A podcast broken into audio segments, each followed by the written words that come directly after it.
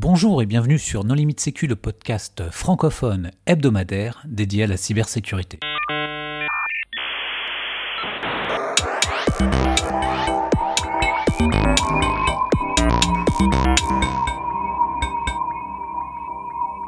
Alors, faut-il négocier avec les auteurs de ransomware? Et si oui, comment? C'est la question que nous allons poser à nos trois invités, qui sont euh, Olivier Hérisson. Bonjour Olivier. Ben, bonjour. Est-ce que tu veux bien te présenter rapidement? Euh, oui, tout à fait. Donc, je m'appelle Olivier Risson, je suis euh, un ancien fonctionnaire de police du ministère de l'Intérieur. Euh, je suis négociateur également. Donc, je suis intervenu déjà plusieurs fois sur des cas de négociation avec des hackers pour des sociétés privées. Et aujourd'hui, je suis manager en cybersécurité pour, pour Ernst Young. Pierre-Antoine Bonifacio. Bonjour Pierre-Antoine. Bonjour. Du coup, je suis euh, manager euh, cybersécurité au sein d'AISI et je fais quelques pas mal d'opérations euh, pentest et, euh, et investigation numérique. Test d'intrusion et investigation numérique. Et j'ai participé à la présentation du Clésif. Sylvain Correa Prazer. Oui, bonjour, donc Sylvain Correa Prazares, délégué à la protection des données d'une grande collectivité, le département de l'Eure, et je suis intervenu également euh, avec euh, Pierre-Antoine sur le sujet des ransomware au sein du panneau crime du Clusif. Pour discuter avec eux, les contributeurs No Limite Sécu sont Christophe Renard, Bonjour. Eric Fressinet, Bonjour. Marc-Antoine Ledieu, Bonjour. Vladimir Collat Bonjour. et moi-même Johan Hulot. Alors, Vladimir, en préambule, quand on parle de ransomware, on parle de quoi? Alors, un rançongiciel, parce que pour une fois qu'on a un joli euh, mot en français pour euh, décrire la chose, euh, c'est un logiciel qui a pour objectif de chiffrer tes données et de les prendre en otage et de te demander une rançon pour pouvoir les récupérer. Donc c'est principalement des logiciels qui euh, sont exécutés sur un poste de travail majoritairement Windows, parfois serveur aussi, et certains sont euh, doublés d'une fonctionnalité de verre et donc essaient de se répandre sur le réseau pour, euh, enfin, pour chiffrer un maximum de données et essayer de récupérer la rançon la plus juteuse possible. Est-ce qu'il y a différents types de ransomware? Alors il y a plusieurs types de ransomware, de rançongiciels, pardon. Donc il y a les, on va dire les euh, simples, basiques, euh, qui sont plutôt génériques et envoyés par des attaques euh, non ciblées, donc d'attaques massives où l'objectif c'est de, bah, de prendre en otage les données de n'importe qui, sans cibler précisément. Tu as ceux qui sont aussi, comme j'ai dit juste avant, avec une fonctionnalité de, de verre et donc qui vont se répandre.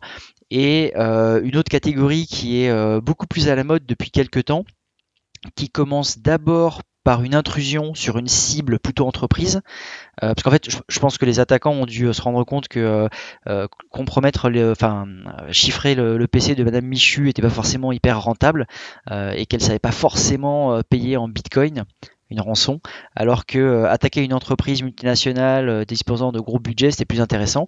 Donc euh, il y a pas mal d'attaques aujourd'hui où il y a d'abord une compromission humaine, enfin souvent ça commence par un phishing, mais après une compromission. Quand les attaquants ont vraiment le contrôle du domaine ou du SI, ils déploient un rançongiciel, donc par GPO ou autre, de façon à vraiment éclater tout le réseau et être ob- obligé vraiment à payer une rançon. Et il me semble aussi qu'on commence à avoir des ransomware qui exfiltrent les données et euh, pour lesquels les hackers commencent à avoir de la visibilité aussi sur les fichiers, ce qui n'était pas forcément le cas il y a quelques mois, il me semble. hein. Après, je sais pas si on peut appeler ça vraiment un rançongiciel, dans lequel c'est plus une intrusion, juste un vol classique euh, comme c'était le cas avant. Je pense, je pense que ce qu'il faut distinguer, c'est qu'il y a de plus en plus d'attaques de ransomware, enfin de rançongiciels, qui sont, comme l'a dit Vlad, d'abord une compromission, euh, de plus en plus du vol de données qui vont permettre d'exercer un double chantage, et euh, un des intérêts d'avoir compromis la cible du rançongiciel, c'est qu'on désactive toutes les mesures qui vont freiner le rançongiciel. Donc on désactive tous les backups ou on les corrompt on désactive euh, ou on éteint tous les fichiers, tous les programmes qui tourneraient, qui verrouilleraient les fichiers. On désactive tous les mécanismes de snapshot de fichiers avant de lancer le rançongiciel et qui va être bien plus efficace parce qu'il va être très très destructeur. Alors que bah, si on se fait contaminer aléatoirement par un programme autoreproducteur euh, ou par un programme envoyé par mail qu'on a exécuté parce que bah, euh, on a malencontreusement cl- cliqué dessus, euh, bah, il y a plein de mécanismes qui permettent de revenir en arrière sur un système d'exploitation moderne qui vont limiter l'impact. Oui, parce que l'objectif principal du, du, du rançon logiciel, ça reste quand même le déni de service. Si j'ai pas de déni de service, j'ai pas de rançon. Alors, pourquoi est-ce qu'il ne faut pas négocier avec les auteurs de ransomware il bah, faut peut-être juste expliquer avant qu'en fait, le déroulé, c'est tu te fais chiffrer tes données. Euh, en général, tu as un message euh, qui est affiché sur ton ordinateur qui te présente euh, bah, les détails de, l'attaque et te demande de payer une certaine somme, majoritairement en Bitcoin ou une autre monnaie de, de ce type-là, de façon à essayer d'avoir le moins de traçabilité possible. Et donc effectivement, comme tu as euh, une adresse, bon, on va dire Bitcoin, une adresse Bitcoin, parfois même un mail ou une manière de contacter la personne, tu as la possibilité de euh, éventuellement négocier avec euh, ton preneur d'otage. Et je rajouterais que ransomware ou vol de données, dans les deux cas, pénalement, on est sur sur en France en tout cas de l'extorsion. Donc l'extorsion c'est le fait de se faire remettre potentiellement un secret ou éventuellement une somme d'argent. Donc là pour un ransomware c'est une somme d'argent. Ce qui fait que euh, les sociétés peuvent par la suite, après avoir été victimes soit d'un ransomware, soit d'un vol de données, potentiellement porter plainte pour extorsion. C'est généralement la qualification qui est utilisée, pénalement parlant en tout cas. Effectivement, et lors des vœux de l'ANSI, euh, euh, où Guillaume Boupard s'est longuement exprimé, il y avait euh, la, procureure du, tribunal de Paris qui est spécialisée dans les affaires de ransomware et qui disait que pour elle, systématiquement, elle qualifiait de extorsion ou tentative d'extorsion en bande organisée et c'est 20 ans le tarif. Pour du numérique, c'est 20 ans Ah, c'est bien extorsion, parce que l'extorsion n'est pas un délit spécialement numérique, c'est une technique, euh, c'est une manière d'aller faire du chantage, voilà, pour récupérer de l'oseille. C'est le moyen, c'est le moyen d'y arriver, le moyen de parvenir là. C'est ça. Donc alors pourquoi est-ce qu'il ne faut pas négocier avec les auteurs de, ransomware? Alors peut-être la question de départ, c'est est-ce qu'il faut payer? Et euh, c'est une question que est-ce que je dois payer euh, face à cette face à cette menace? Qu'est-ce que qu'est-ce que ça va m'apporter, non? C'est ça, c'est ça, effectivement. Euh, parce que négocier, c'est une fois qu'on a commencé à prendre contact pour envisager de payer, etc. Bah, en fait, la première question, c'est est-ce qu'on a le choix? Le conseil de base qu'on va apporter euh, euh, du, point de vue des services de police, du point de vue de pas mal de spécialistes en sécurité aujourd'hui, c'est qu'il ne faut pas payer et que la motivation principale est de ne pas alimenter la délinquance organisée. Mais euh, pour la victime, la difficulté, c'est que si elle a aucun moyen de récupérer ses données, elle est dans une situation, bah, c'est justement pour ça qu'il y a cette démarche euh, d'extorsion, c'est qu'en fait on l'a piégée, on la met dans une situation difficile. Euh, si elle n'a pas de, sauvegarde, par exemple, et aucun moyen de, récupérer ses données, elle va être tentée effectivement de payer. Et les messages sont tournés de façon à, à soit menacer la personne, lui dire que euh, le montant de la rançon va augmenter si elle ne réagit pas rapidement, soit euh, quasiment de la cajoler, c'est-à-dire de lui dire mais ne vous inquiétez pas, euh, on a la solution pour vous, vous pouvez payer la rançon. Et donc le, premier argument contre, c'est le fait qu'on finance la délinquance évidemment en faisant ça. Et le deuxième argument, c'est quand même dans beaucoup de cas, ils, ne vous apportent pas la réponse, ou ils ne vous apporteront que partiellement euh, la réponse. Et euh, le dernier problème, c'est que de toute façon, ça ne résout pas votre problème de sécurité de, votre système d'information, euh, puisque bah, vos données ont, pu être exfiltrées. On a expliqué que ça se passe en, plusieurs étapes tout à l'heure. Et, et, puis, une fois qu'on a payé, éventuellement qu'on a récupéré les données, le système est encore compromis. Et donc il y a toute une phase de, récupération du système, de nettoyage, etc. Même si, dans l'hypothèse où on récupérait une partie ou euh, la totalité des informations, il est encore euh, en, danger, ce système d'information. Donc il y, a, toujours une difficulté pour la, victime. Donc il y a assez peu de cas où le paiement de la rançon est, intéressant objectivement. Maintenant, il y a plein de cas où on peut être tenté de, payer. La deuxième situation, c'est celle qui, euh, euh, nous peut éventuellement nous intéresser, c'est que dans la discussion vers, le paiement de la rançon, dans l'échange, ça peut amener des informations utiles pour les services d'enquête. Donc sans rentrer dans le détail, ça peut être une, phase intéressante pour nous. Et peut-être rappeler aussi pourquoi aussi certaines entreprises sont amenées à, payer justement cette rançon, c'est parce que aussi le, le rançon logiciel c'est pas pas un banal problème de serveur, ça, peut impacter euh, complètement l'entreprise et ça paralyse complètement le fonctionnement de l'entreprise sur plusieurs jours. Et donc euh, c'est aussi une pression qui est mise qui fait que des fois bah, l'entreprise va choisir de payer après négociation ou pas derrière. On va en discuter par, la suite, mais c'est vrai que il y a, y a, une question qui se pose et bah, plus le temps passe, et plus euh, c'est une perte financière pour les entreprises en tout cas. Aujourd'hui, les attaquants ont quand même bien compris que il euh, n'y a pas de rançon sans pression et ils vont essayer de justement de, euh, vous mettre une pression tellement forte que votre seul souci c'est de vous en sortir vite. Et toujours sur l'urgence. Vous en sortir vite. Donc oui oui bien sûr peut-être potentiellement vous pourrez récupérer si vous payez pas la rançon potentiellement, vous pourrez récupérer toutes les informations en allant récupérer euh, bah, tous les postes utilisateurs qui ont récupéré des informations à droite à gauche et reconstruire quelque chose. Mais euh, euh, en soi, chaque jour d'interruption, c'est des milliers, voire des centaines de milliers d'euros de pertes sèches. Et derrière, c'est l'entreprise qui, qui tombe. C'est bien effectivement de le préciser, c'est qu'il n'y a pas que la pression mise par le hacker, il y a aussi la pression business.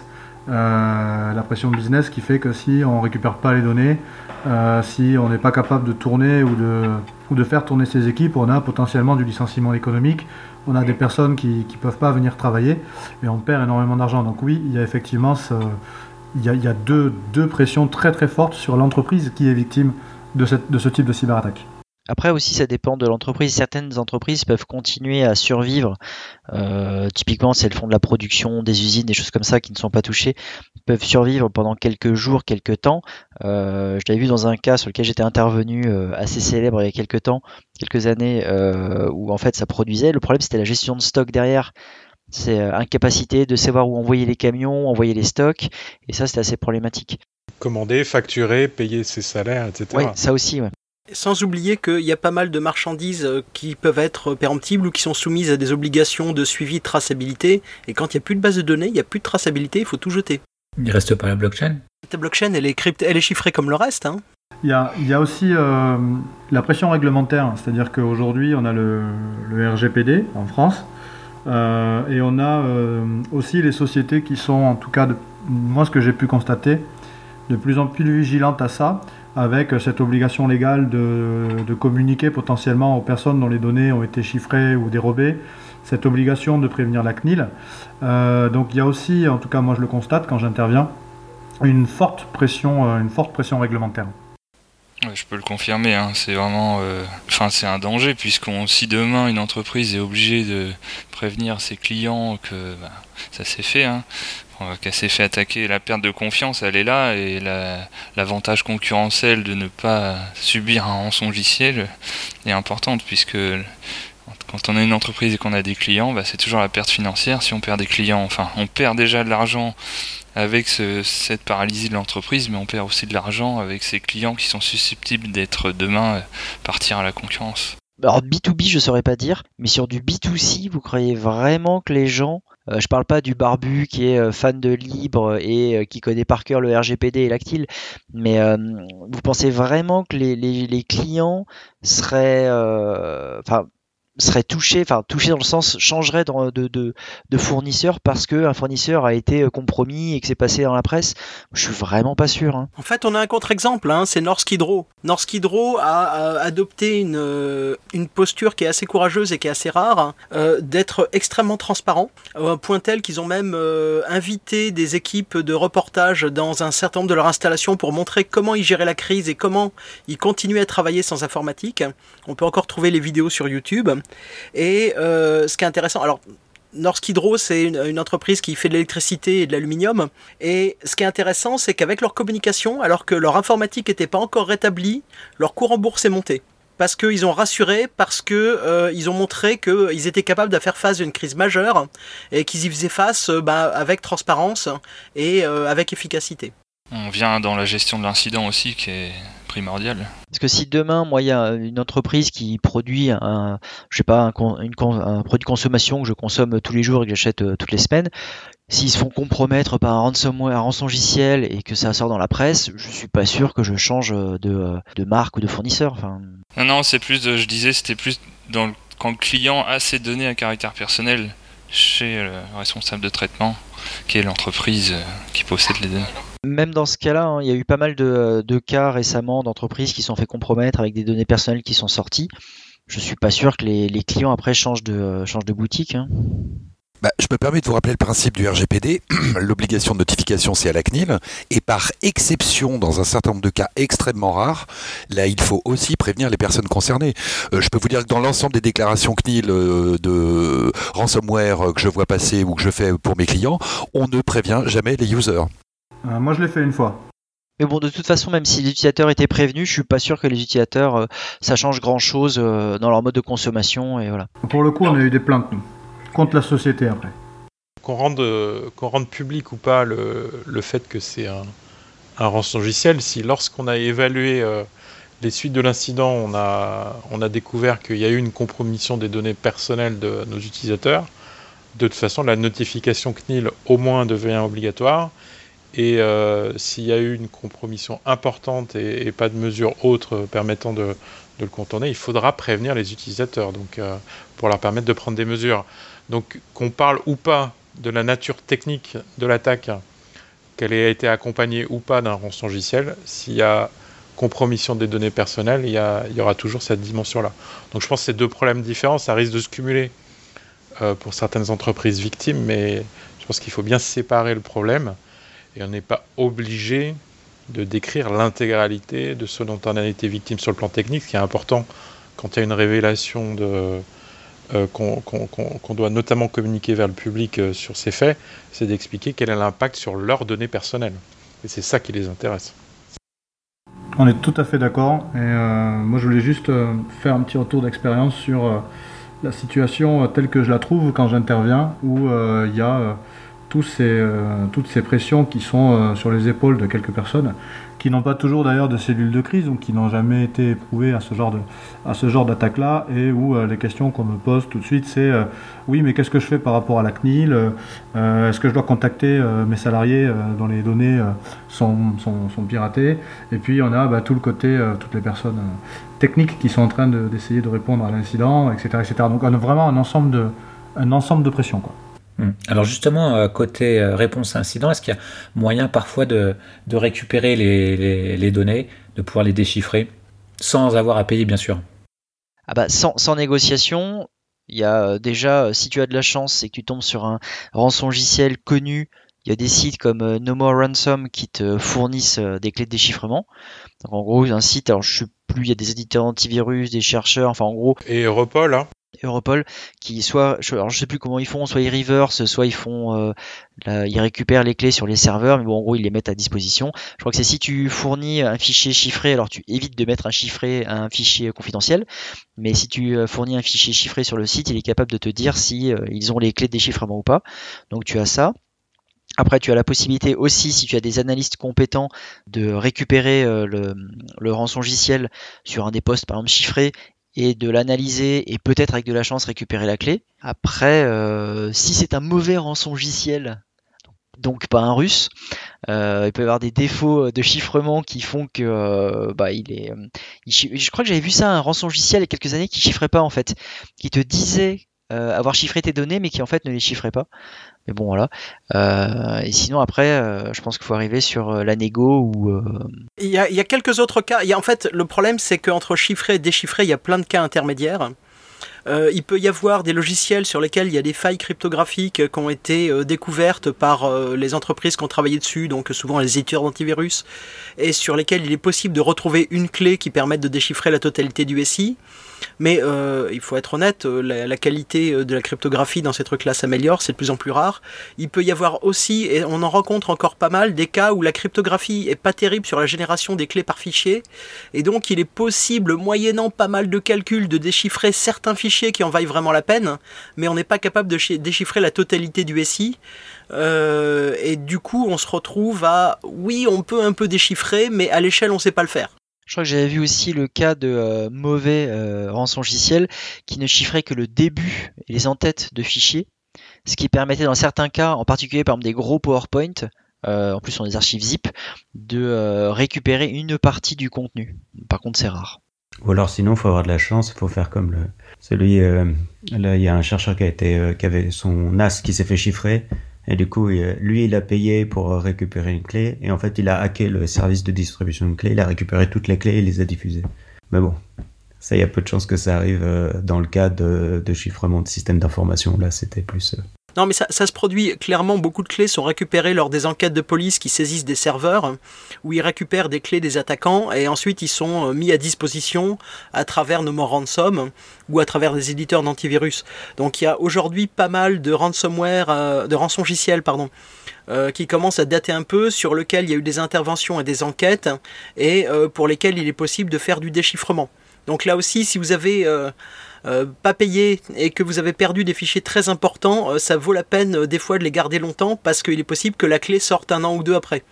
Mais effectivement, quand on n'a pas la clé, quand on n'a pas de solution de déchiffrement, bah, c'est là que on va se poser la question de négocier et est-ce qu'on va payer ou pas. Ou, ou- enfin, il y a, quand même la solution des sauvegardes. C'est-à-dire, euh, les, données, les données peuvent être ailleurs que, que sur la, là où les machines qui ont été euh, chiffrées. Oui, ou de la reconstitution. hein. On a vu pas mal d'entreprises reconstituer l'essentiel de leurs données à partir de sources externes et d'accepter la perte de certaines choses, des fois faute d'avoir le choix d'ailleurs. Et on, cal- on- on peut même, moi je suis intervenu dans une société où euh, pendant pratiquement 4 jours, il y a un calcul a été fait en jour homme pour savoir euh, combien de temps ça allait prendre et euh, combien ça allait coûter de reconstituer les données. Et après, on a mis dans la balance le, nombre de jours hommes et euh, le coût jour homme pour essayer de voir si ça valait le coup ou pas de payer la rançon. Tout ça, ça se fait, ça fait partie des stratégies qui vont être décidées en amont si on a décidé de négocier. Et là, j'entends depuis tout à l'heure qu'on parle de est-ce qu'il faut négocier, est-ce qu'il ne faut pas négocier? J'insiste bien sur le fait que négocier, ça ne veut pas dire qu'on va payer la rançon. Négocier, ça veut dire plein d'autres choses. Ça veut dire qu'on va pouvoir euh, diminuer potentiellement un impact business, euh, on va po- potentiellement gagner du temps sur la réponse à incident, on va potentiellement, on parlait RGPD tout à l'heure, mais diminuer l'impact sur la vie privée, par exemple, en essayant d'obtenir euh, un petit peu de délai pour prévenir les personnes qu'il faut qu'elles changent leur mot de passe, ou voilà. On va peut-être essayer aussi d'éviter la diffusion de la donnée. Euh, J'ai même entendu des cas où on a carrément récupéré les clés sans pratiquement négocier dès lors qu'on a pu expliquer qu'il y avait des, vies humaines qui étaient en jeu. Donc euh, j'insiste sur le fait qu'il ne faut pas qu'il y ait de confusion. Négocier, ça ne veut pas forcément dire payer. Voilà, on n'est pas dans un, euh, chez un concessionnaire auto où effectivement là négocier va prendre ce sens-là, mais euh, pour le coup là on va être aussi euh, sur l'idée par exemple de récupérer de l'information. C'est ce que disait tout à l'heure Eric. On va gagner du temps pour potentiellement récupérer de l'information sur le profil de la personne ou des données techniques, etc., etc. Donc voilà, négocier, ça ne veut pas forcément dire payer. Voilà, ça c'est important. Alors, on va revenir sur les aspects négociation, mais au préalable, Marc-Antoine, est-ce que payer une rançon, c'est légal? Alors, euh, en fait, il y a- plusieurs problèmes. Euh, pour faire le juriste pur et dur, euh, payer euh, parce qu'on s'est fait menacer, c'est pénal, c'est de l'extorsion, donc on peut payer, hein, on peut décider de payer. Ça va poser un problème. C'est surtout pour l'entreprise que ça va être difficile derrière. Alors j'ai appelé mon expert comptable et mon expert comptable m'a dit que on pouvait. Alors l'entreprise peut payer euh, la rançon. Il faut que ce soit un virement, euh, en tout cas un paiement qui vienne de l'entreprise et non pas du compte personnel déjà du, du dirigeant. L'entreprise qui paye euh, peut passer en charge exceptionnelle le montant de la rançon. Pour autant, alors c'est pas opposable au fisc, bien sûr, parce que le fisc peut arriver en disant écoutez, votre rançon bitcoin, en fait, vous vous êtes payé un voyage aux Bahamas du Sud euh, avec euh, l'ensemble de votre famille, donc je vous requalifie et je vous réintègre ça euh, dans le bilan, plus les pénalités, machin. Donc pour pouvoir bénéficier déjà de, la charge exceptionnelle au sens comptable du terme, il faut à minima un constat d'huissier et bien sûr porter plainte. Parce que derrière l'investigation permettra de voir s'il y a effectivement un paiement qui a été fait pour une raison qui est valable. Donc ça, ça passe. Euh, donc de manière euh, fiscale, euh, ça va être ensuite à l'appréciation de, l'éventuel contrôleur fiscal s'il y a un problème. Maintenant se pose le problème de l'assurance. Parce que on pourrait penser, je parle des polices d'assurance cyber, hein, pas des responsabilités civiles professionnelles classiques des gens qui travaillent dans le numérique. Là c'est vraiment la protection cyber de l'entreprise qui est client d'un service. Là j'ai été pioché sur le, sur le net des, des notices des compagnies dont je donnerai pas le, pas le nom. J'en ai regardé quatre. Alors il y en a deux qui disent rien. Il y en a une qui dit expressément le paiement de la rançon ne sera pas couvert par la police d'assurance. C'est écrit comme ça. Et il y en a une qui dit ça plus finement, qui dit nous ne prenons pas en charge et nous ne remboursons pas le coût d'acquisition des clés logicielles de chiffrement ou de déchiffrement entre guillemets, euh, voilà, tu, vas essayer de me faire croire que tu as acheté un logiciel, tu vas me le passer dans l'assurance. Euh, ma cash, c'est zéro. En fait, tu payes ta rançon. Donc ça, ça ne fait pas partie du remboursement qui sera fait par la compagnie d'assurance. Voilà, pour faire un point rapide en, juridique, fiscal euh, et en droit des assurances. Donc Eric, tu voulais rebondir sur ce que disait Marc-Antoine?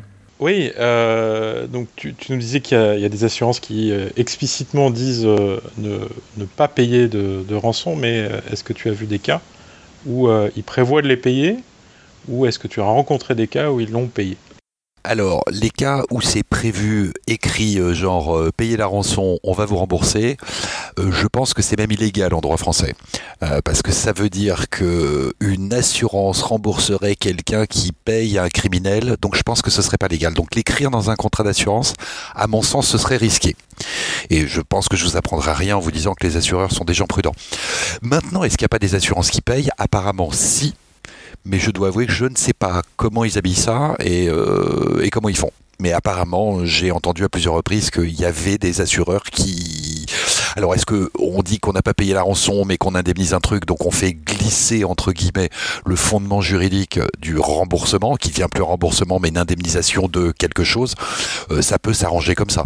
Mais j'ai pas d'informations particulières là-dessus. Le problème de ça, c'est que même si dans les faits, c'est quand même bien de rembourser, parce que c'est un incident qui est quand même assez dur pour une entreprise, si les cybercriminels l'apprennent, c'est que ça va les motiver encore plus pour continuer ce business et euh, bah, essayer de compromettre un maximum d'entreprises si elles sont remboursées par les assurances.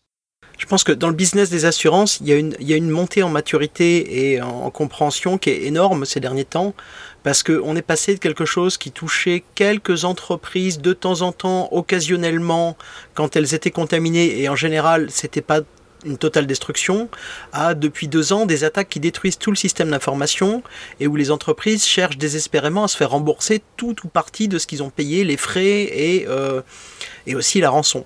Et du coup, les assurances euh, sont sans doute en train d'évoluer dans leur posture et on voit en particulier qu'il y a de plus en plus d'assurances qui ont un rôle de conseil de leurs clients dans la crise. Ouais, y compris sur la négociation, il me semble justement alors. Tout à fait, puisque les assurances peuvent euh, aussi mandater euh, des négociateurs. Moi, j'ai quelques, quelques amis qui sont négociateurs aussi.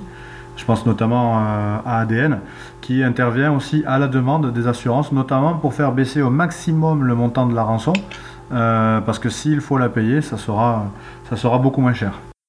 on a vu précédemment que négocier n'était pas synonyme de payer. Quand on a décidé de négocier, Qu'est-ce qu'il faut, faut ne pas faire Alors moi, moi, il y a un, point qui, me semble important.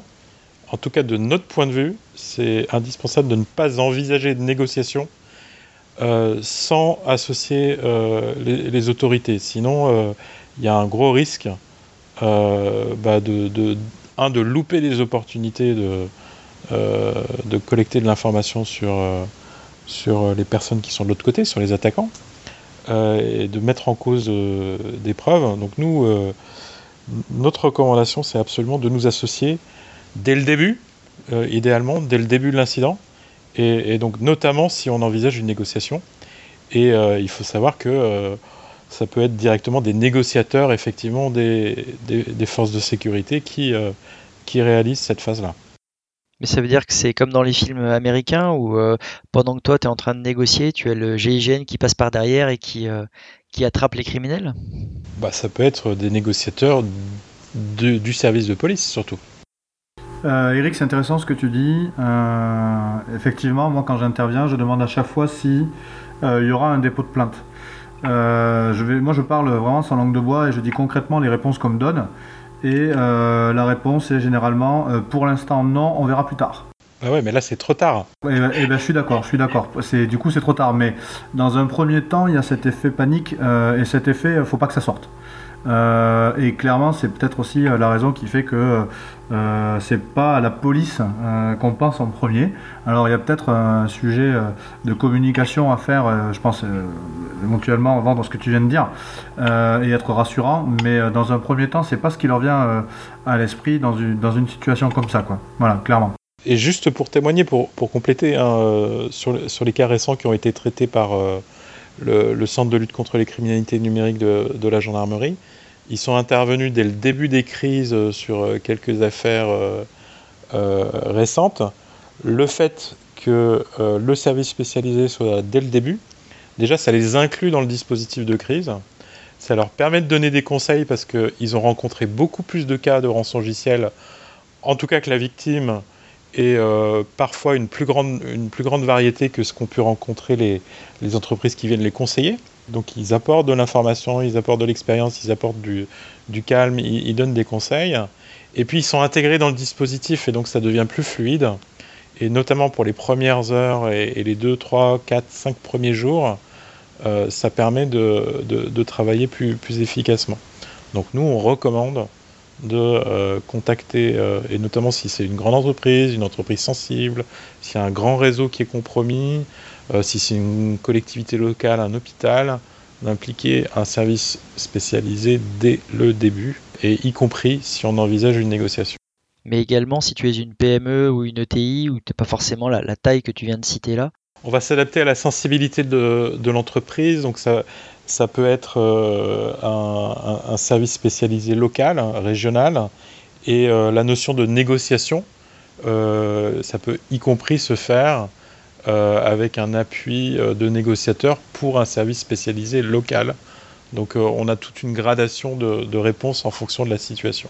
D'accord. Ce qui est important de dire, c'est que ça ne se limite pas au SBF 120 ou au CAC 40, c'est vraiment adapté euh, à toute entreprise, toute taille d'entreprise Pas du tout, nous, mais, mais on adaptera la, la réponse à, à, la gravité de la situation en fait. Hein.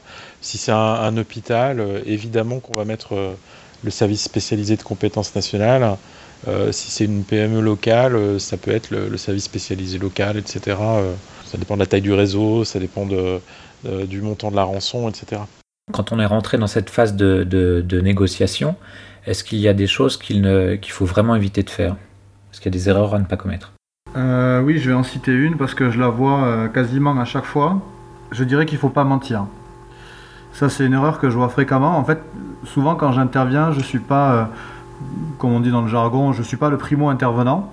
Euh, je vais prendre un exemple concret où euh, c'était un, prestataire en fait qui s'est fait pirater, un prestataire euh, pour lequel on sous-traite en fait toute la gestion de la paix avec toutes les fiches de paix des, salariés d'un grand groupe. C'est lui qui a trouvé en fait, qui a constaté le, le, ransomware et qui a prévenu donc du coup, qui a prévenu le groupe. Et du coup, la conversation avait déjà démarré. Donc quand vous êtes un grand groupe, même si vous êtes un petit prestataire, vous pouvez servir un grand groupe. Euh, il, faut éviter de, il faut éviter de mentir. De mentir à qui? De mentir au hacker. C'est-à-dire que moi, quand j'arrive et que la conversation a déjà été initiée, euh, quand on est sur plusieurs dizaines, euh, voire centaines de bitcoins, tout de suite, il euh, y a une tendance à minimiser et dire oh non, non, mais on est une petite société, vous vous rendez pas compte, on n'a pas d'argent. Donc là, attention, évitez de mentir. Il vaut mieux pas rentrer dans le sujet de qui on est, de ce qu'on fait. On part souvent du principe où le hacker n'a pas, n'a pas la visibilité sur les données qu'il a chiffrées. En tout cas, pour ce cas-là, c'était le cas. On va essayer de le challenger après pour savoir réellement ce qu'il a et éventuellement demander un POC pour voir s'il est capable de déchiffrer les fichiers. Mais dans un premier temps, on évite de mentir. Parce qu'après, euh, c'est compliqué euh, de revenir en arrière. Alors, sur, ce cas-là, précis, le hacker n'a pas demandé le LinkedIn du, primo intervenant. Mais si ça avait été le cas, ça aurait été compliqué derrière de justifier qu'on n'a pas d'argent. Donc, un de mes premiers conseils, c'est euh, d'en dire le moins possible, mais en tout cas, ne pas mentir. Voilà.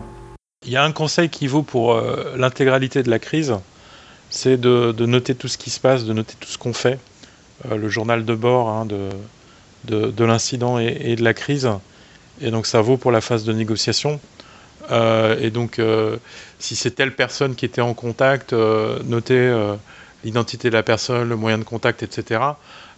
pour pouvoir assurer la, continuité, y compris si on doit faire le relais. et faire croire qu'il y a une continuité dans, dans, dans le contact. On est tout à fait d'accord. Euh, effectivement, Eric, c'est important. Euh, par chance, euh, sur les, quelques interventions que j'ai fait, euh, ça se passait par email. Donc du coup, il y avait une traçabilité. On arrivait à, voir un petit peu. Je précise que d'ailleurs sur, sur mes cas, j'ai souvent eu du, du, Proton Mail. Je ne sais pas si vous, vous avez vu autre chose. J'ai eu du Signal aussi. J'ai eu une fois Signal qui était utilisé par, par messagerie. Voilà, je sais parce qu'on me pose souvent la question. Et du coup, le fait d'avoir les mails, quand ça se passe comme ça, on, arrive à avoir une, traçabilité et on arrive à voir comment les, échanges ont, débuté. Et ça permet aussi d'analyser un petit peu les, différents éléments de langage du hacker pour éventuellement déterminer quel est son profil, son âge, Typiquement, quand ça commence un mail par yo bro, on peut facilement euh, se dire que euh, la personne euh, voilà, pas, pas 60 ans, clairement. Voilà. Ouais, ou en tout cas cherche à faire passer un certain message par rapport à son comportement, son âge ou sa nationalité. Et en tant que négociateur, tu, tu endosses quel rôle dans l'entreprise? Alors en fait, tout simplement celui de consultant. Euh, quand j'interviens dans la société, comme je disais tout à l'heure, j'étais, je suis rarement le primo intervenant, donc euh, je, dis clairement que je suis là pour aider. Je pense que c'est important de partir depuis, depuis le départ, du moment où les sociétés s'en rendent compte, il y a un, vrai vent de panique. C'est-à-dire que euh, le business ça tourne plus, on a tout un tas de pression comme on disait tout à l'heure, mais surtout on n'est pas forcément organisé. Donc quand j'arrive, généralement je me place un petit peu en coordinateur. C'est-à-dire que j'aide les sociétés à euh, déjà essayer de voir si elles ont un intérêt ou pas à négocier. Typiquement, c'est ce qu'on disait tout à l'heure, quand elles ont des, sauvegardes, ça sert à rien de se précipiter. On va essayer de voir si on peut reconstituer euh, les données aussi, ou combien ça coûterait de reconstituer les données plutôt que de payer, ou d'entrer en négociation. en fonction du type de ransomware, on, essaie de voir si ça sera pertinent ou pas d'envoyer des mails quand, c'est possible de le faire. Mais en gros, la première chose que je fais, c'est de, poser les choses, euh, d'essayer de, rassurer un petit peu euh, et d'organiser les choses, de, savoir euh, qui potentiellement pourra prendre les décisions. C'est une des premières choses que je fais, c'est de, vite trouver un décideur. Et généralement, je fais en sorte que ce, décideur ne soit pas le négociateur. Ça, c'est un des points les plus, importants, parce que le décideur, c'est celui qui est capable de prendre du recul, c'est celui qui n'est pas au contact, c'est celui qui euh, euh, n'aura pas cette espèce d'effet tunnel, c'est celui qui prendra les bonnes décisions. Euh, alors que le négociateur, lui, eh bien, ça peut aussi être infusible. Si jamais la relation se passe mal, on va pouvoir l'enlever pour mettre un autre négociateur. Ça sera quelque chose de plus compliqué à faire si c'est directement le décideur qui est au contact. Pourtant, j'imagine que les attaquants, ils cherchent à, discuter justement avec, avec des décideurs directement, non?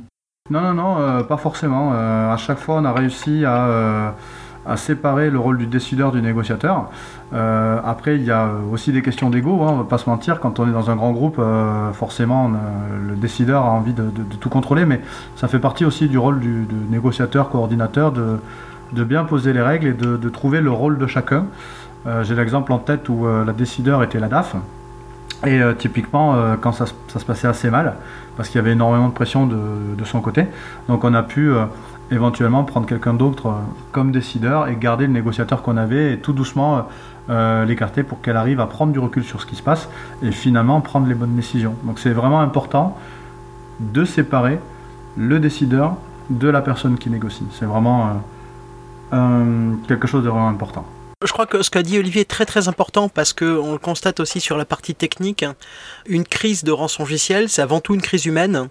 Et il faut vraiment avoir des gens qui gèrent euh, l'organisation et la gestion de la crise et qui soient pas des gens qui aient les mains prises parce qu'ils font de la technique, parce qu'ils font de la négociation, parce qu'il faut vraiment... Euh, laisser de l'espace à des gens qui, euh, qui, qui, fassent des choses spécifiques.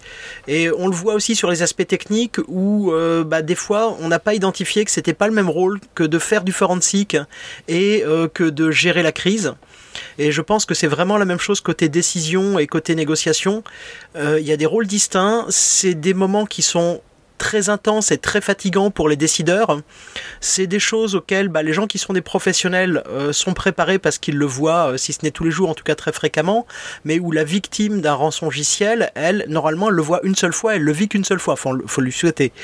Euh, et donc là-dessus, il y a, y a, un vrai point qui est très important de bien définir des rôles et bien comprendre que pour décider rationnellement et décider dans les meilleures conditions, il vaut mieux éviter de se charger d'autres rôles. C'est ça en fait, il faut, faut pas sous-estimer euh, l'intensité de ce genre d'attaque, nerveusement en tout cas, et euh, clairement, euh, quand ça dure 5, 6, 7, voire 8 jours, je, prends, je sais qu'en ce moment il y a un cas assez, assez costaud en, France pour, dans, un grand groupe français où on est déjà à deux semaines et où voilà, au niveau intensité, je pense que c'est très fort. On prévoit rarement des cellules de crise qui sont euh, dimensionnées pour euh, gérer ce genre de, durée.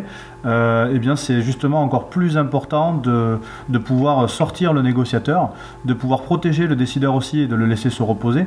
Un décideur qui, pendant 4 jours, a, créé, a rédigé des mails, a été en contact, a essayé de diminuer le prix de la rançon et qui endort plus la nuit parce qu'il il est encore sur 10, 11, 15 bitcoins à régler, sans savoir comment il va pouvoir sortir son argent de sa société, et eh bien du coup, ça fait un décideur qui est fatigué. Donc l'idée, c'est aussi de, coordonner tout ça et c'est une des premières choses que je fais quand j'interviens, c'est de, vite identifier euh, qui va pouvoir décider et euh, si on laisse le négociateur en cours ou pas. Et en l'occurrence, bah, le primo intervenant, pour l'instant, on les a jamais changés. Chaque fois que la, première personne qui était en contact, ça s'est toujours bien passé. Donc on évite de casser ce lien euh, avec le primo intervenant et je me positionne, pour répondre à la, question qui m'est posée, je me positionne comme conseiller et j'aide à la rédaction notamment des mails ou éventuellement des SMS quand ça passe par signal. Voilà. Et euh, ça s'improvise pas, hein, cette fonction de négociateur, ça demande de l'expérience. Donc euh, euh, c'est pas quelque chose qu'une entreprise qui est victime peut faire toute seule. Euh, ça, ça me semble pas une, une bonne démarche. Ça peut arriver, mais c'est pas du tout à conseiller. Les interactions avec euh, le, négociateur, elles sont quasiment tout le temps par mail ou par euh, messagerie, c'est jamais par, euh, par téléphone ou vocal, j'imagine Non, je me déplace même. C'est-à-dire que je me déplace directement dans la société quand. Enfin, je veux dire avec le avec l'attaquant. Les négociations avec l'attaquant. Ah, ah, pardon, autant pour moi. oui, oui, avec l'attaquant, c'est. pour l'instant, moi, j'ai pas eu d'appel. J'ai pas eu de hacker au téléphone. Tout se passe, comme je disais tout à l'heure par, euh, par mail ou euh, une fois j'ai eu signal. Voilà. Ce qui a fait la différence, peut-être que ça aidera derrière après pour différentes enquêtes, je sais pas, mais euh, il y a une question de, confiance en soi par rapport au hacker. C'est-à-dire que quand le système est un peu automatisé, où on sent qu'on est sur vraiment de la criminalité organisée, généralement ça s'est passé par mail. En tout cas, c'est mon ressenti, parce qu'on est aussi sur des montants qui sont un peu plus faibles. je pense à 4, 5, 6 bitcoins. par contre, sur le cas que j'ai traité où on est passé par signal, euh, typiquement, on était sur un montant qui était beaucoup plus élevé, euh, pratiquement à 70-80 bitcoins. Et là, on a senti qu'il y avait euh, que, la négociation côté hacker était vraiment, vraiment importante et que du coup, il y avait une volonté de, de, mettre encore plus d'intensité et plus d'impact dans le fait de demander les numéros de téléphone et de pouvoir communiquer comme ça. Peut-être qu'ils se déplaçaient, je sais pas. Mais en tout cas, j'ai l'impression que sur ce cas-là, en tout cas, le, le hacker avait vraiment encore plus prémédité son acte et qu'on était sur du, quelque chose de vraiment ciblé. Donc euh, je ne sais pas si c'est un, mode opératoire qui se reverra par la suite, mais euh, si c'est le cas, c'est intéressant de noter que plus, le, montant est élevé, potentiellement on est sur quelque chose d'un peu plus ciblé. quoi. Je pense que c'est un point qui est important aussi, c'est que euh, avec l'évolution des, déploiements de rançongiciel où le pirate a investi du temps et des moyens pour euh, bah, prendre le contrôle du SI de l'entreprise. Euh, ça veut dire qu'il a travaillé plusieurs semaines, euh, des fois plusieurs mois sur une entreprise s'il a pris le temps d'exfiltrer les informations. Donc il a un investissement en temps qui n'est pas négligeable. Et cet investissement, au moment où le rançongiciel se, se déclenche, il est consommé, il est fait. Et donc, quelle que soit la somme euh, qu'il en retire, il va essayer de la maximiser évidemment, mais euh, à un moment il faut qu'il se repaye, il faut qu'il trouve assez de victimes qui payent pour que ce temps qu'il a passé soit rentable. C'est tout à fait vrai, et euh, du coup, pour compléter, ce que j'ai pu observer, c'est que sur des ransomware qui sont relativement automatisés, où on a du scan de vuln, et en fonction de la vulnérabilité, on va rentrer et on, va prendre la main et donc potentiellement le hacker euh, reçoit juste une alerte pour dire ah c'est bon je suis rentré, euh, j'ai chiffré des répertoires. Voilà, on arrive euh, plus facilement à, négocier, à diminuer le montant parce qu'on a vraiment l'impression que le système il est, il est processé et que derrière on a bah, potentiellement pour le hacker plusieurs entités piratées en même temps et qui jonglent et qui discutent avec nous comme ils discutent en même temps avec d'autres. Donc ça nous donne un levier quand on arrive à, à à voir que la personne n'est pas forcément à fond dans notre négo, euh, on arrive plus facilement à faire potentiellement diminuer le montant de la rançon. C'est différent du cas où je citais sur Signal, où là on sentait vraiment que le hacker était pleinement investi euh, dans, l'opération qu'il était en train de mener, et vu la somme, on sentait que pour lui c'était euh, bah, un, véritable, un véritable jackpot. quoi. Il faut pas oublier aussi qu'il y a de plus en plus de ransomware as a service où l'attaquant avec, lequel on va, avec lequel on va parler, euh, c'est pas forcément celui qui va toucher tout l'argent. Donc il y a des modèles où, du style Gantt Crab, où en fait tout est fourni, le service de déploiement, les C2, même les services d'encaissement. sauf le fait de pirater la victime, de la chiffrer et de négocier avec elle. Et donc euh, après, il y a un partage, euh, peut-être pas 50-50, mais euh, entre celui qui a fait l'attaque d'une victime et celui qui gère la partie informatique. Et donc en face, on a des gens qui n'ont pas forcément non plus toute la liberté qu'on peut, qu'on pourrait imaginer quand on parle à un pirate, parce qu'on parle à quelqu'un qui est au bout d'une chaîne de, de, de valeur. Enfin, si on peut parler de valeur, toute une bout d'une chaîne économique où il n'est pas un acteur isolé. Donc il n'y a pas forcément la maîtrise du rançongiciel, de son chiffrement, euh, de toutes ces mécaniques. Ou des coûts. Alors, Vladimir, en deux mots, qu'est-ce qu'il faut faire pour euh, éviter ça? En deux mots Oula euh, Sauvegarder Non, je sais pas C'est un seul mot. Il y a plein de choses à faire. Il y a, deux principales catégories de, de, choses à faire. La première, c'est déjà d'avoir des sauvegardes et de tester des restaurations et d'avoir des sauvegardes, si possible, sur un système d'information, de technologies différentes de euh, ce qui peut potentiellement être chiffré. Si tes serveurs de sauvegarde sont sur, ton, LAN à plat et sont sur du Windows et que tout ton LAN est en Windows et que tu prends un rançon logiciel qui vise du Windows, euh, tes sauvegardes seront pétées. Euh, donc il y a ça, dans l'idéal aussi d'avoir des sauvegardes hors site, mais ça commence à avoir des coûts assez conséquents, en tout cas pour les entreprises de petite taille. Donc voilà, sauvegarde et restauration. Et euh, la deuxième chose, c'est euh, de faire de la sécurité euh, classique, les bonnes pratiques, bien gérer ses mots de passe, avoir des mots de passe solides et complexes pour les comptes d'admin et les comptes de service, faire de la sécurité périmétrique, faire de la défense en profondeur, durcir ses composants, avoir des antivirus, enfin tous les classiques de la sécurité que tu peux retrouver dans le guide d'hygiène de l'ANSI. je pense que tous ceux qui suivent à la lettre le guide d'hygiène de l'ANSI ont peu de chances de se faire compromettre par un rançon logiciel. Après, il y a aussi la sensibilisation de tes utilisateurs. On ne clique pas sur n'importe quoi et on en reparlera dans le fail. Ouais, ça c'est très important, la sensibilisation.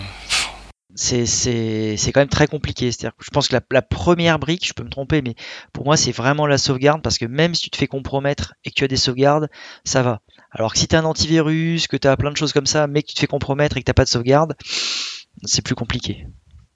Euh, j'ai euh, deux clients qui, euh, qui ont mis ça en place et c'est plutôt malin. Et je suis en train d'essayer de voir ça avec un troisième client pour le mettre en place. C'est alors il y en a un qui le fait toutes les semaines, l'autre tous les mois. donc ils sont sur du Microsoft Active Directory et donc toutes les semaines ou tous les mois, ils font un backup complet de la base de données de l'Active Directory. ils la mettent sur une. Alors il y en a un qui le met sur une clé USB qui part au coffre et l'autre qui la sauvegarde de façon chiffrée dans un blob storage Azure. L'idée, c'est de se dire, euh, si jamais on se fait éclater le réseau, euh, au moins nous aurons une sauvegarde de la base Active Directory et nous pourrons reconstruire plus ou moins rapidement. Euh, je ne vais pas citer le contexte, mais où j'étais intervenu il y a quelques années, qui était le premier gros gros incident du type. Ils avaient pas mal réussi à reconstruire leur Active Directory parce qu'il y avait un contrôleur de domaine perdu dans je sais plus quel pays qui était euh, hors ligne et donc qui avait une copie de euh, je vois Christophe sourire parce qu'il sait de quoi je parle euh, et donc ils ont pu reconstruire une partie du domaine Active Directory grâce à ça. Ça rejoint une partie de ce que tu disais au, début du, podcast qui est que dans les premières étapes il y a la découverte du réseau et euh, il y a éventuellement la prise de contrôle de, l'Active Directory et, euh, ça, peut faire partie des, éléments qui sont chiffrés. Il n'y a pas que les données utilisateurs. Et après, ce que je dis, ça paraît ultra facile et je vois pas mal de contextes où euh, le niveau de sécurité il est quand même euh, très très bas. Et euh, le problème, c'est que il y a beaucoup d'entreprises qui ont un historique, un legacy comme disent certains, qui est très très très ancien. Et j'ai un client là qui a du Windows NT 4, du 2000, du 2003, du 2008, du 2012, du 2016. Euh, migrer tout ça, ça a des coûts euh, quand même très très importants, c'est compliqué. En plus, il y a des applications qui qui, euh, qui perdurent et que tu ne peux pas changer. Donc, euh, parmi les bonnes pratiques, typiquement le cloisonnement, ça peut être intéressant. Dans une banque, on avait mis en place un truc pas mal il y a quelques années. C'était euh, toutes les applications poubelles, enfin pourries, pardon. On les mettait dans une zone, euh, alors soit appelée cul-de-sac, soit poubelle, c'était suivant les, personnes, mais dans laquelle qui était vraiment cloisonnée, aucun flux ne sortait ou vraiment le strict minimum. Pareil pour les flux entrants, le strict minimum, mais ça permettait de limiter les risques. Donc tu as pas mal de petites astuces comme ça que tu peux mettre en place, mais là encore, ça a un coût de temps homme assez important. Avant de terminer, c'est vrai qu'il y a un point qu'on n'a pas abordé, c'est le, retour à la normale. Euh, Christophe, tu, tu voudrais en dire deux mots? Oui, je pense que parmi les mesures de préparation et qui vont s'avérer précieuses, c'est de se poser la question je me suis fait chiffrer l'essentiel de mes informations, comment je reconstruis? Alors, où je me les suis fait détruire, hein, parce que ça pourrait être un accident, j'ai subi un incendie. Et euh, si on le découvre en cours de crise, si on n'a pas identifié euh, les actifs critiques, euh, si on n'a pas. en fait, c'est tout ce qui est reprise d'activité et continuité d'activité, c'est crucial dans ces moments-là. Et euh, quelque chose qui est vraiment important et qui coûte pas très cher, c'est de prendre les gens qui seront décideurs sur ce genre de situation, les mettre autour d'une table et faire l'exercice. Dire voilà, vous arrivez ce matin et il n'y a plus rien. Par quoi vous commencez? Qu'est-ce qui marche? Qu'est-ce qui marche pas? Ok, les backups sont où? Les backups de l'AD, où est-ce qu'ils sont? Comment est-ce que vous les restaurez? Sur quel serveur? Et ainsi de suite. Et démonter le truc, ça prend du temps mais pas, plus d'une journée. Mais c'est incroyable ce que ça marche bien. Euh, pour compléter aussi sur ce que dit Zevlad, euh, il n'y a pas que les gens qui sont mauvais qui se font pirater, parce qu'aujourd'hui les attaquants ils ont un niveau de bon pentester, et euh, un bon pentester il rentre pas que chez les plus mauvais. Donc malheureusement on ne peut pas se contenter de blâmer les victimes. Les, gens ne sont, sont, pas forcément responsables. Par ailleurs, il faut faire attention à une idée, c'est que ce serait terminé quand on a déchiffré. Aujourd'hui, les systèmes d'information est vivent et la donnée déchiffrée, on ne peut pas la remettre en place, c'est que ça reparte. Enfin, ça va marcher pour des fichiers bureautiques, mais si vous êtes fait chiffrer euh, bah, l'Active Directory, la base Exchange, des euh, fichiers de base Oracle ou, euh, ou SQL Server, vous remettez les fichiers et ça ne marche pas. Il va falloir des jours et des fois des semaines pour reconstituer un système cohérent, réinscrire toutes les machines et redémarrer tout le reste. Et ça aussi, ça fait partie de la préparation à la reprise d'activité et c'est quelque chose qu'on voit systématiquement sous-estimé. Le grand classique, c'est je restaure des backups, mais en fait, j'ai aucun espace suffisant pour les restaurer et les réenregistrer pour les remettre en prod. Et il faut aller euh, acheter des NAS en urgence. on, voit euh, beaucoup de choses comme ça parce que euh, le scénario d'une destruction du système d'information, il n'a jamais été pris au sérieux. Euh, et, en fait, bah, aujourd'hui, les rançongiciels viennent le crédibiliser parce que c'est passé de quelque chose d'assez marginal. Euh, j'ai un incendie dans mon data center ou euh, j'ai subi un 747 qui est tombé sur mes serveurs, ce qui, il faut l'admettre, arrive pas très souvent, à je fais partie des quelques pourcentages, et aujourd'hui je pense qu'on va avoir dépassé le 1%, des entreprises qui, qui ont subi une attaque ravageuse et qui a tout détruit. Donc euh, il y a vraiment un aspect très très important de la préparation. Euh, une fois qu'on a déchiffré les fichiers, que ce soit par ses propres moyens ou en ayant payé la rançon, on est loin d'être sorti d'affaire. Et en plus, si on s'est fait compromettre, c'est qu'on était vulnérable. Et après coup, bah, il faut l'être moins qu'avant, parce que sinon, si ce n'est le même attaquant, un autre va me retomber sur le poil une semaine plus tard. Et donc, euh, si j'ai pas identifié quelle était ma vulnérabilité, ces derniers temps, on voit beaucoup des attaques qui sont passées par des services exposés sur Internet, un peu moins que par des mails. On voit beaucoup euh, des euh, terminateurs VPN pas mis à jour ou des pare-feux pas mis à jour, des services RDP ou Citrix qui sont exposés sur Internet, des machines virtuelles qui sont dans Azure ou dans Amazon et qui ont un RDP exposé sur Internet et qui sont inscrites dans l'Active Directory.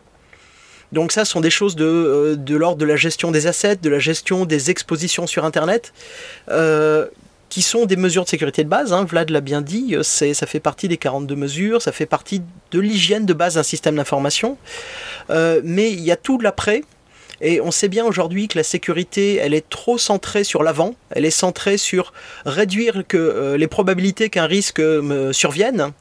Bah avec les rançons logiciels, il faut qu'on se mette à travailler sur l'après, sur la réduction des impacts une fois que l'incident est survenu, parce que euh, on ne peut pas l'exclure aujourd'hui et euh, les impacts ils sont très très lourds et ils sont immédiats. Et ça te coûtera toujours moins cher de, préparer, de faire des exercices de crise, de simuler des crises, de faire des exercices de restauration. Ça te coûtera toujours moins cher que, euh, de, ne pas le faire et d'avoir un véritable incident après. Si vous me permettez, j'aimerais juste rajouter deux petites choses. bien penser aussi, quand on parle de sécurité, à ses sous-traitants.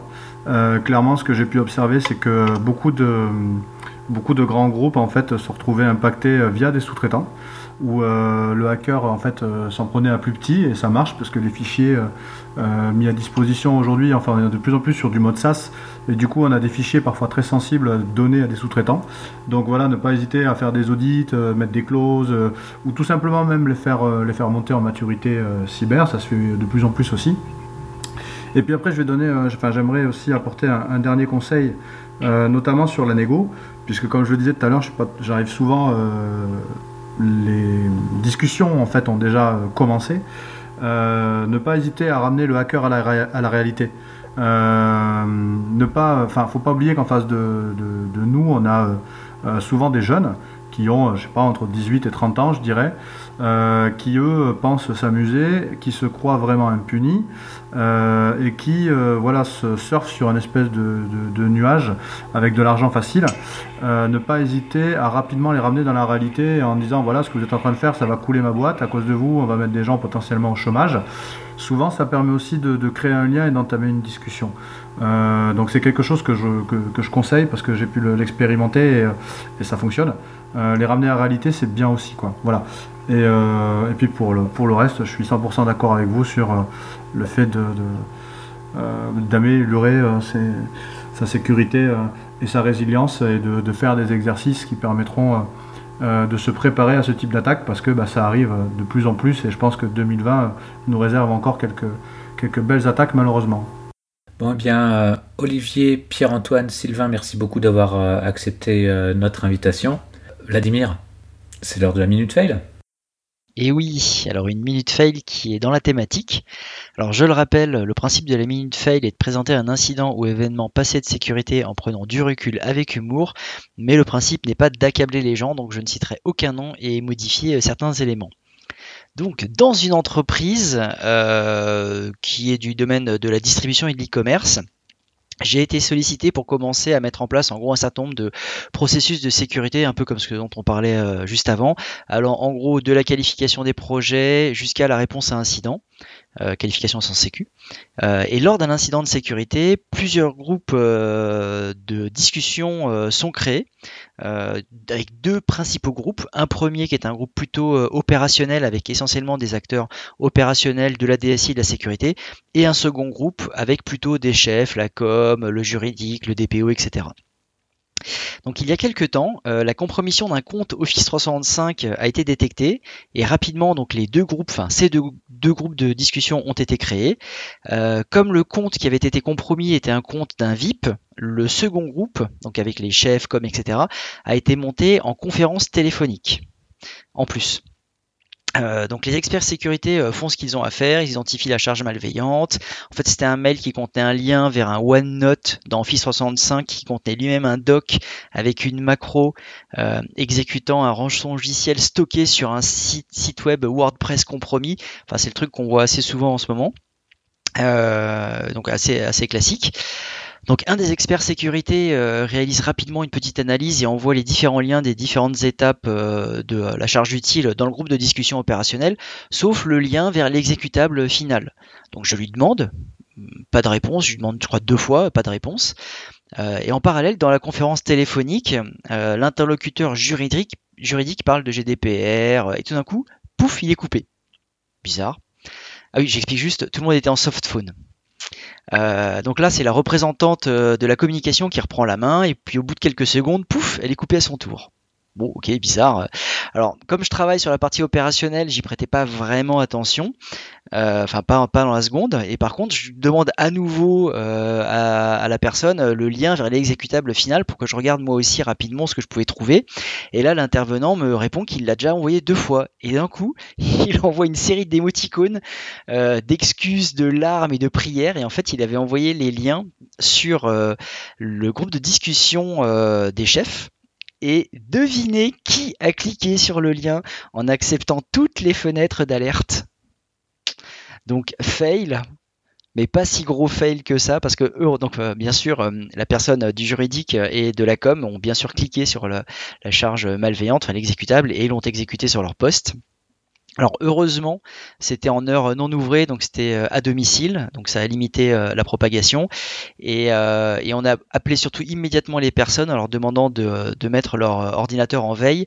Et ensuite, on a pu récupérer la quasi-totalité de leurs fichiers qui étaient en fait sauvegardés sur du OneDrive, donc quasiment zéro perte, donc plus de peur que de mal. Mais pourquoi demander le lien vers un exécutable par messagerie vocale? Pas par messagerie vocale, c'est un chat. Parce que c'est le chat opérationnel sur lequel on discute, on envoie les IOC, ce genre d'éléments. Euh, c'est ce qui était convenu dans la procédure de réponse à incident, de pouvoir échanger comme ça, rapidement. Et c'était ça le lien que tu nous as envoyé tout à l'heure sur le chat euh ah. D'ailleurs, je te vois avec ta webcam. Allô, allô, je n'entends plus. Chers auditeurs, nous espérons que cet épisode vous aura intéressé et nous vous donnons rendez-vous la semaine prochaine pour un nouveau podcast. Au revoir. Au revoir. Au revoir. Au revoir.